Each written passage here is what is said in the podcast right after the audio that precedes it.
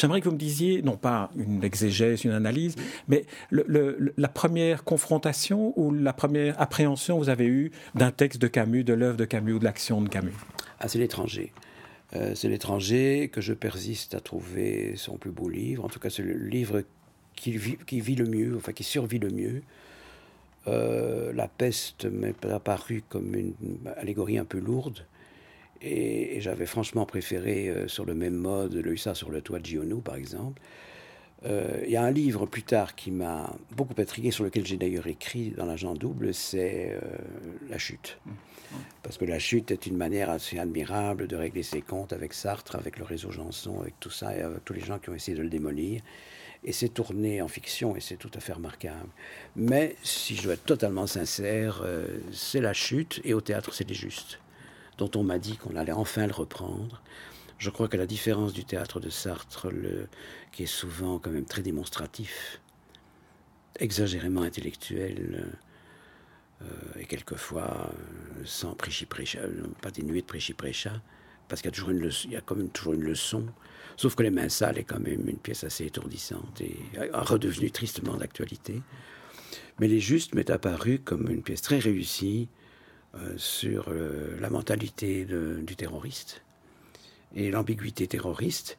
Et alors, il y a pour moi un texte totalement parfait dans le théâtre de, de Camus qui est Caligula. Et pas seulement parce que Gérard Philippe en a offert une incarnation euh, inoubliable euh, à Avignon. Mais l'étranger. Alors, l'étranger, c'est très bizarre parce qu'il y a trois livres, je dirais, sur la justice qui m'ont ébloui dans ma vie. C'est Le procès de Kafka, bien entendu.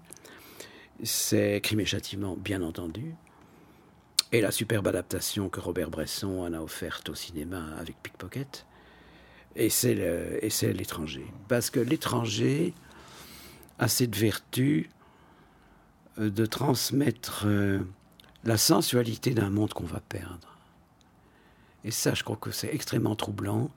Euh, l'évocation des beautés d'un monde dont on va être privé, pour moi, sont les pages les plus poignantes de ce livre et même de toute l'œuvre de Camus quand tout à coup cet être qui semble un peu autiste, qui semble retiré comme ça des choses et, qui témoigne de cette fameuse insensibilité sur laquelle on a glosé au moment de la mort de sa mère, etc., se révèle. C'est-à-dire que tout à coup, par exemple, je me souviens d'une scène où, où, pendant le procès, il entend la corne d'un marchand de glace dans la rue et il est assailli par les souvenirs.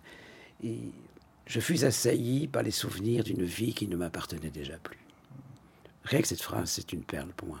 Et, tout ce passage-là, euh, je ne m'attendais pas à une question sur Camus, mais elle, est donc d'autant plus franche que c'est à ça que je pense surtout. Et il y a ce mélange admirable chez Camus qu'on retrouve dans l'été, qu'on retrouve dans Nos, d'une adéquation au monde charnel, à l'été, à l'été souverain et à, la terre arabe qu'il a tellement aimé, et de souffrance et de mise en rencard de la société, puisque il a connu ce sort incroyable d'être euh, repoussé par tout le monde politiquement, puisque la droite le haïssait. Euh, L'Algérie française le, vomissait, mais Sartre aussi. Et donc il s'est retrouvé complètement entre l'écorce et l'arbre, complètement lâché par tout le monde, traité de traître et de renégat par tout le monde, alors qu'il était, on le sait aujourd'hui, l'honnêteté même, quoi. Et que finalement, l'histoire lui a donné raison. Merci Pierre Mertens pour, pour cette interview. Je suis ravi. Hein.